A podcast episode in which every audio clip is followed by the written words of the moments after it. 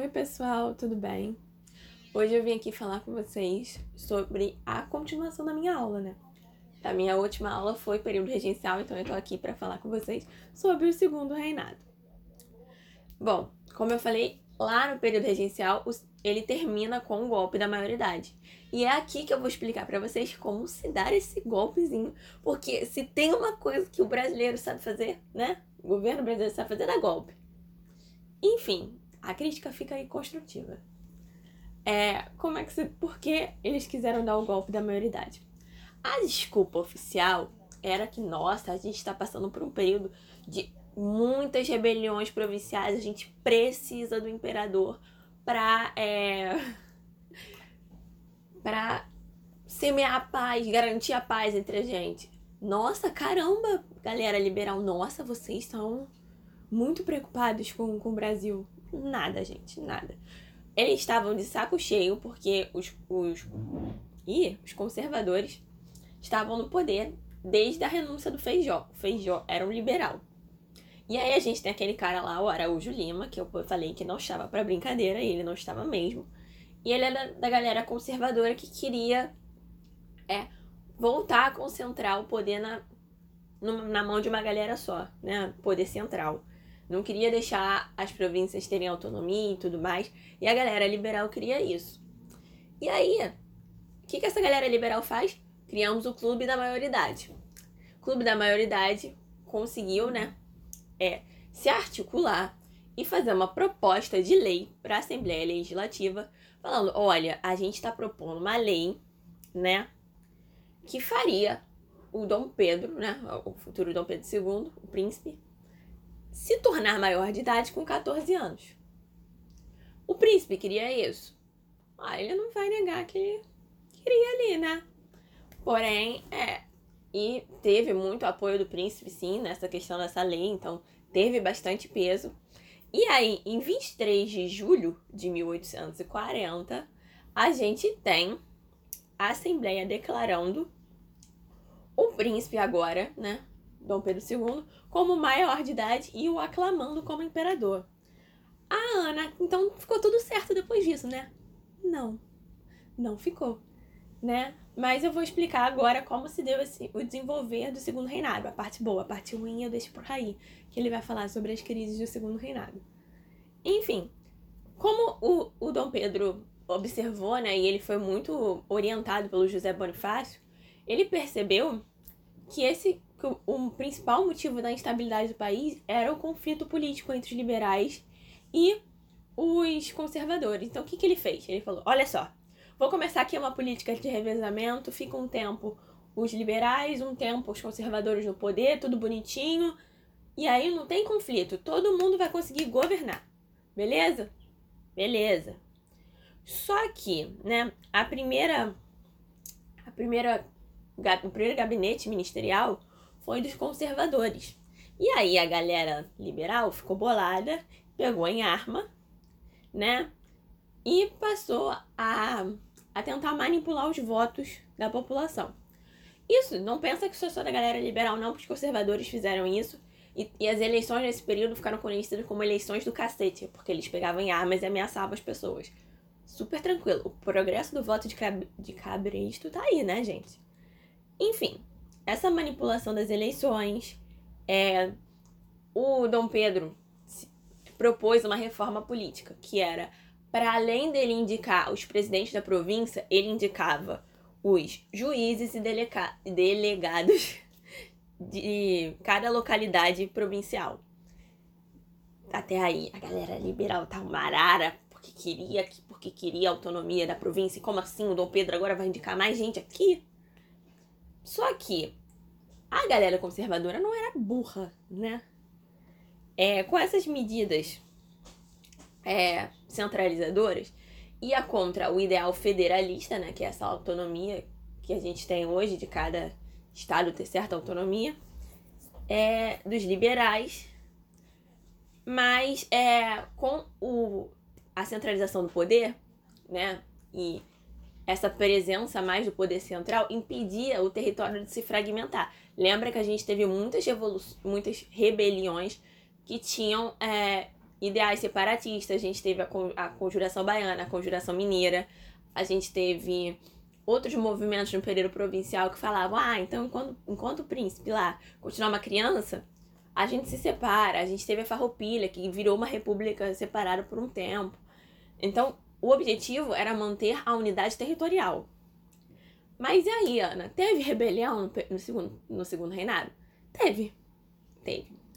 Só que aí o Dom Pedro virou e falou assim: então a gente resolve da seguinte forma: ou por diplomacia, ou por um lero aqui que a gente tem, ou por guerra. Vocês podem escolher qual vai ser.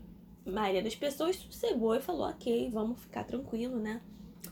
É, mas tiveram duas revoltas aqui, né? A primeira revolta que eles conseguiram derrotar e que desarticulou muitas outras foi a Revolta Liberal de 1842.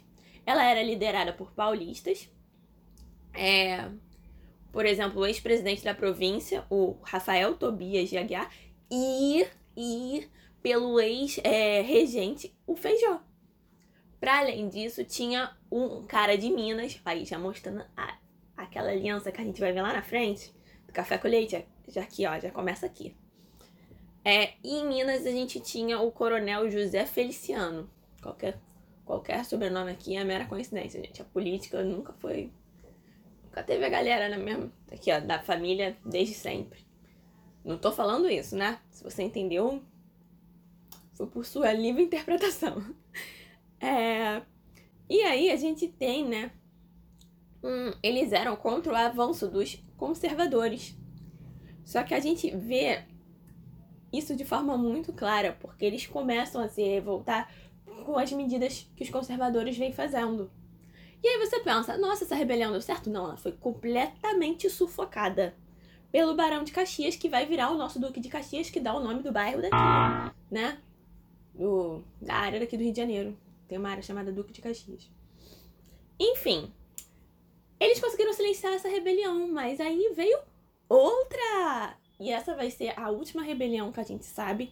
A Revolução Praeira vai ser a última rebelião do Segundo Reinado. Ela acontece em 1848 e ela teve origem, como sempre, né, nas disputas políticas entre liberais e conservadores. Temos surpresa aqui? Não, temos surpresa aqui. Vou tentar fazer um, um, um resumo muito rápido dela. O que, que acontece? Até então, os liberais estavam ganhando muita coisa em Pernambuco, né? É... E aí, os liberais em Pernambuco continuam eram, né, uma dissidência chamada Partido Nacional de Pernambuco, que era conhecido como Partido da Praia, por isso Revolução Praieira, porque onde eles se reuniam, né, era na sede de um jornal que ficava na Rua da Praia, em Recife. Então, Revolução Praieira. É, enfim, entre os anos de 1844 e 1848, esse partido teve diversas vitórias políticas super importantes e tal. E aí, é, eles em 1847 conseguiram vencer as eleições para o Senado, então eles iam ter mais poder ali em Pernambuco. Só que os adversários dele, os conservadores, que eram chamados de Ga... Gabirus, eles simplesmente pegaram arma e falaram: não vai assumir nada. Não vai, não vai. Se a gente não ganhou, não vai. É aquela criança mimada aqui, o brinquedo tá quieto. Mas se outra pessoa for pegar o brinquedo, vai brigar. É exatamente essa cena daí. Enfim. É. E aí o Senado se sentiu pressionado e falou: vamos anular a eleição aqui. Vamos anular tranquilo, ninguém, ninguém perde, ninguém ganha. Só que a galera liberal ficou bolada. Porque no ano seguinte, o, teve um avanço conservador enorme em Pernambuco, porque o querido Pedrinho indicou um conservador para ser presidente da província. Aí pronto, né, irmão? A gente tinha ganho a eleição. Vocês foram lá e interferiram. E aí agora você quer me botar aqui um presidente da província conservador. Cadê aquele meme da Ive fazendo. Não, não, não, não vai rolar. E aí eles descontentes com essa situação, eles fizeram um levante, né? Em novembro de 1848. Esse ano é peculiar, né, na história tudo acontece em 1848. Enfim, momentos. E a população se juntou a esse movimento, que começou com caráter político, por questões é, tanto sociais quanto econômicas. Quais são essas questões? Para começar, a gente tinha um domínio no comércio né, dos portugueses ainda. E aí a população não conseguia né, acessar bons. É, ascender socialmente porque o comércio era totalmente dominado por essas pessoas. E aí a população culpava os portugueses por desemprego, por alto custo de vida. Além disso, né, vamos lembrar que estamos na região Nordeste. É, a gente estava tendo nesse período a crise açucareira e culpava o governo por não conseguir administrar essa crise. E aí, muita gente, né, da baixa, de baixa renda, escravos, entre outras pessoas que estavam sob o domínio de grandes senhores, viram nessa revolução, né? Que é chamada Revolução Praeira, é um motivo para conseguir se libertar dessa opressão de grandes senhores, da própria igreja. Enfim, foi uma revolução imensa, mano. Ela tomou proporções muito grandes. Só que, depois de um ano e meio, ó, um ano e meio de, de batalhas ali, o governo teve que juntar o exército com a Guarda Nacional para conseguir sufocar essa rebelião. Ou seja, eles tinham muita força mesmo, gente. Enfim, e essa foi, né, a última rebelião que teve. E aí se iniciou um período de calmaria política, né? Porque finalmente o povo brasileiro pôde respirar um momento. Porém, né, respirar entre muitas aspas, sendo sufocado. Qualquer é, tentativa de levante era completamente sufocada. Enfim, né? Em 1850 a gente já tá aí, né, com o regime consolidado, papapá, 10 anos aí quase de regime. Tranquilo, beleza. Como é que. O que, que o, Dom, o Dom Pedro, diferente do papai dele, né? O Dom Pedro II, fez uma política mais conciliadora, tipo, não, tudo bem. Tudo bem, eu vou ouvir seu interesse agora. E o seu também, mesmo vocês sendo opos, opositores, eu vou tentar agradar todo mundo de alguma forma bem, bem paizão, tipo, vendo duas crianças brigando. Tá tudo bem, é isso que eu vou fazer. E aí, com essa política conciliadora, ele conseguiu uma certa autonomia, né? Dar uma certa autonomia para as províncias. E ele alternava, né? Os gabinetes entre os conservadores e liberais. E ele conseguiu criar dentro disso uma base de apoio dos, dos quem?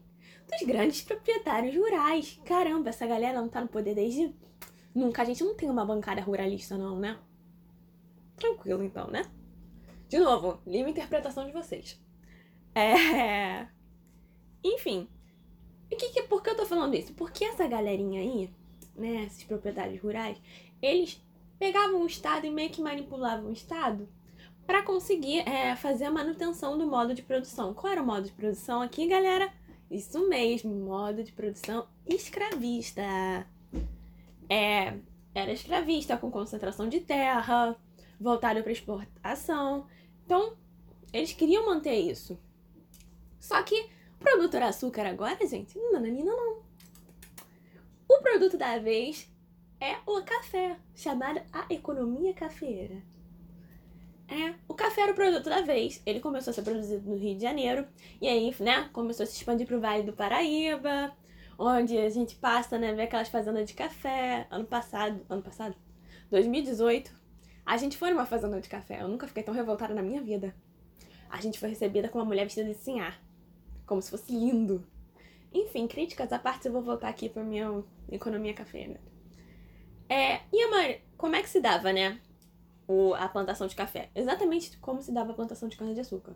Modelo de plantation, que é grandes propriedades de terra, com modo de produção escravista, voltado para o quê? Para exportação. Uhul! Novidade, né, gente? Enfim. É... Aí, quem eram os nossos maiores compradores? É os Estados Unidos e boa parte da Europa. Grava que é os Estados Unidos, porque a crise de 29, a gente daqui a pouco vai falar dela. Vamos lembrar de, do Getúlio queimando café. Vem daqui, tá? A galera passa a consumir daqui, desse momento. Enfim, é, só que, como é que se dava essa venda, né? Normalmente eram empresas estrangeiras que vinham aqui é, comprar o café e levar. E a gente precisava de comissários para poder fazer essa negociação aí da venda de café. Quanto mais a gente vende café, mais a gente precisa produzir, correto? Enfim. É, Aí precisamos o quê? Expandir a nossa área de cultivo. É só por isso, pela alta demanda? Claro que não, né, gente? Aqui a gente não tinha uma técnica super mega ultra blaster desenvolvida de plantio de café. Então a gente te, tinha. É, qual o nome que se dá para isso? Esgotamento do solo. Foi mal, gente. Deu um, uma desligada aqui. A gente tinha esgotamento do solo. Então a gente precisava mudar para novas áreas para conseguir, né, avançar e conseguir manter a nossa produção de café em dia. Aí a gente avançou para onde? A gente avançou para o sul de Minas e para o famoso, famoso Oeste Paulista. O Oeste Paulista ficou conhecido como um dos primeiros lugares, né, a tentar novas técnicas de plantio e começar de forma muito gradual a mudar, né, a sua mão de obra, que começou a deixar de ser mão de obra escrava para ser uma mão de obra livre. Livre. Com muitas aspas, porque eu vou explicar, né? como se dá depois essa transição e como essa mão de obra livre, uhul, veio pra cá. Enfim, né? Com o café, a gente vê uma nova classe surgindo. Aquela bela classe surgindo e ascendendo, chamada a classe dos barões do café. E aí, com o dinheiro do café, né? A gente tá ganhando dinheiro adoidado, mano. Adoidado, é muito dinheiro. Eu, eu poderia trazer um gráfico, mas assim, eu sou de história, ler gráfico não é meu forte. É, enfim, com o dinheiro do café, né, com os lucros absurdos que a gente tinha, a gente conseguiu investir em ferrovias. É, por que a gente investiu em ferrovias? Como eu falei, estava avançando mais pro sul de Minas, que já é interior, já é longe do litoral, pro oeste paulista. Então a gente precisava ligar esses lugares de produção aos lugares de escoamento. Então, por isso, as ferrovias iam por ali. E aí, a primeira estrada de ferrovia que a gente tem, ela sai do Porto de Mauá a estação de Fragoso e depois vai chegar a Petrópolis. Quem foi o responsável por essa bela obra, gente? Quem pagou por isso? Ele mesmo, o Barão de Mauá.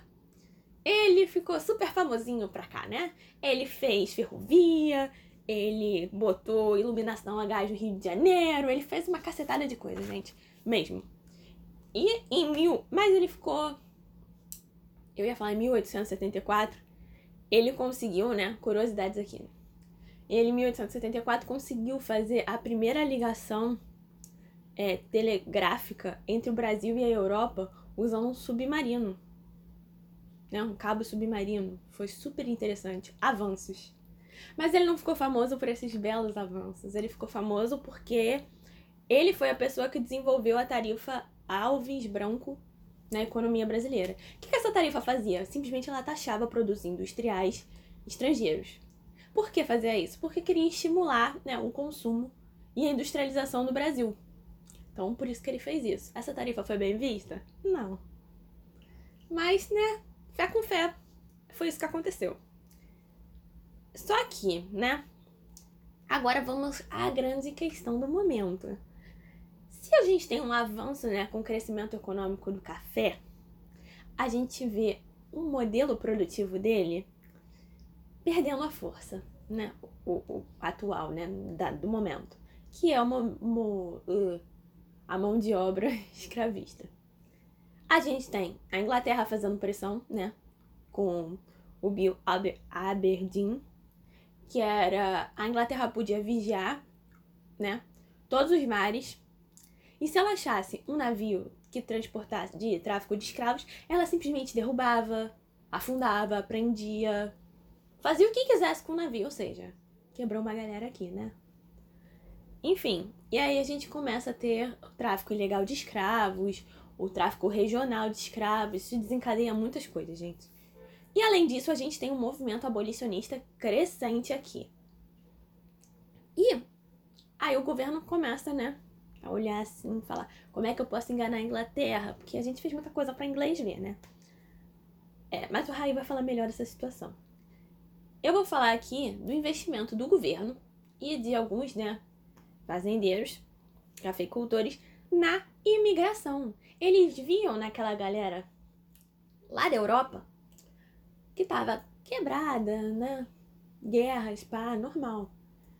É... dessa galera potencial para ser mão de obra, porque essa galera já tinha conhecimento de cultivo e tudo mais. E aí, o que, que eles fazem, né? Eles começam a investir nisso, começam a surgir posts, venha trabalhar no Brasil, sabe? Aquelas coisas vem propaganda da Disney. É quase isso. E aí, a gente tem os primeiros modelos, né? O primeiro modelo de, de trazer gente pra cá foi no modelo de parceria. Como é que isso se deu? Não tinha parceria nenhuma, né, gente? o nome é engraçado porque não tinha parceria nenhuma. O trabalhador, ele simplesmente ficava devendo ao fazendeiro, né, que o trouxe, absolutamente tudo. Tudo. É aquilo que ele chamava de adiantamento. O que, que ele simplesmente adiantava? Ele adiantava a passagem da pessoa e da família, normalmente, comida, roupa, é, instrumentos de trabalho, ou seja, a pessoa estava sempre devendo. Por quê? Porque o pagamento dela não era o suficiente para conseguir pagar essa dívida. Então, era um novo modelo de escravidão, né, galera? Tamo aqui. Só mudou o nome, mas tá aqui. A pessoa continuava sendo super explorada, várias horas de trabalho e tudo mais. Esse modelo não deu certo, não chamou as pessoas e gerou muitas revoltas aqui. E aí a gente passou para um outro modelo chamado colonato. O colonato já foi mais num lero aí mais diferenciado. O colonato, o trabalhador ele passa a ser pago em parte pela tarefa executada e em parte pela, pelo que foi colhido por ele, né? E além disso, tinha um espaço para ele poder fazer uma hortinha lá, a sua lavoura de subsistência. E aí, né, a gente com isso vê um fluxo imigratório crescer. Graças a esse incentivo do governo, principalmente do governo que botou muito dinheiro nisso. Só que, né, a galerinha muito esperta do governo, antes de deixar esse fluxo imigratório crescer, eles fizeram a lei de terras. O que, que era a lei de terras, Ana? Bom, vou explicar. A lei de terras era um negócio meio que para garantir é, e proteger os grandes proprietários de terra. Por quê?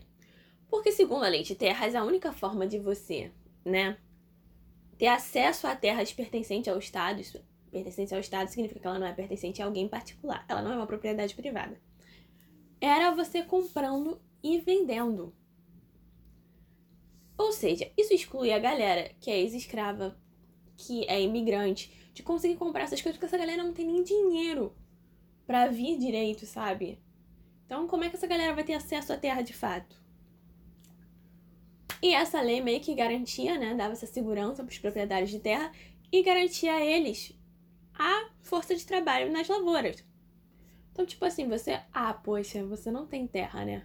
Mas eu sou um fazendeiro. Eu te dou aquele pedacinho de terra ali, eu te cedo ele, não te dou. Cedo se você trabalhar para mim. Entendeu o jogo? Mas nos Estados Unidos a gente tem o Homestead Act. Temos. Temos e eu vou dedicar o final dessa aulinha para fazer uma comparação entre os dois. No, na lei de terras a gente vê, né, a, o reforço da concentração de terra na mão de muito poucos. Já no Homestead Act, a gente tem, né, como, como base, né, ele diz que a propriedade de terra poderia ser realizada por qualquer família interessada em cultivar um lote de terra. Você ouviu quando eu disse qualquer família? Não é não é tipo um grupo específico, é qualquer família que quisesse ali cultivar e ficasse cultivando, sei lá, acho que por cinco anos, a propriedade passava a ser dessas pessoas. O que, que isso significa? Que ao invés deles privilegiarem a galera que tinha dinheiro para poder comprar terra, os grandes proprietários de terra, eles abrem espaço, né, abrem caminho para pessoas menos favorecidas, né, de baixa renda, tivessem oportunidade de ter a sua própria propriedade. Com isso, né, a gente consegue observar que o acesso à terra hoje nos Estados Unidos não constitui um problema político. Como constitui aqui, a gente fala muito de reforma agrária, a gente fala muito de muita gente ter é, não ter terra e, e até a maioria das terras cultiváveis, né, estão na mão de pouquíssimas pessoas. A gente tem uma bancada ruralista, gente. Só tenho isso para declarar. E ao mesmo tempo, né, para além disso, a gente vê que essa distribuição de terras, né, para as pessoas de baixa renda e tudo mais, não se tornou um problema para os Estados Unidos crescer economicamente ao longo do tempo, sabe? Então fica aí essa reflexão sobre. Eu não estou enaltecendo os Estados Unidos antes que todo mundo fale, tá? Eu não suporto. Mas eu acho que tem uma grande diferença. Vamos lembrar que no mesmo período, né? Do Homestead Act, eles estavam fazendo a marcha pro oeste, eles estavam se expandindo, estavam recebendo imigrantes. Então, assim, sabe, olha a diferença das situações. Aqui a gente mantém as terras na mão de muito poucos. E lá a distribuição não foi por renda, ela foi por interesse em ocupar e cultivar essas terras, gente. Então, assim, é isso. Eu resolvi falar hoje da parte boa, né? Da parte tranquila, suave do, do, do segundo reinado. E eu deixo a parte caótica pro Raí. E é isso, gente. Eu espero que vocês tenham gostado da aula. Eu sei que eu falo super rápido e eu olhei muito para baixo, porque realmente, gente, tinha muito dado hoje, mas é isso. Eu espero que vocês tenham gostado. E vejo vocês na próxima aula. baby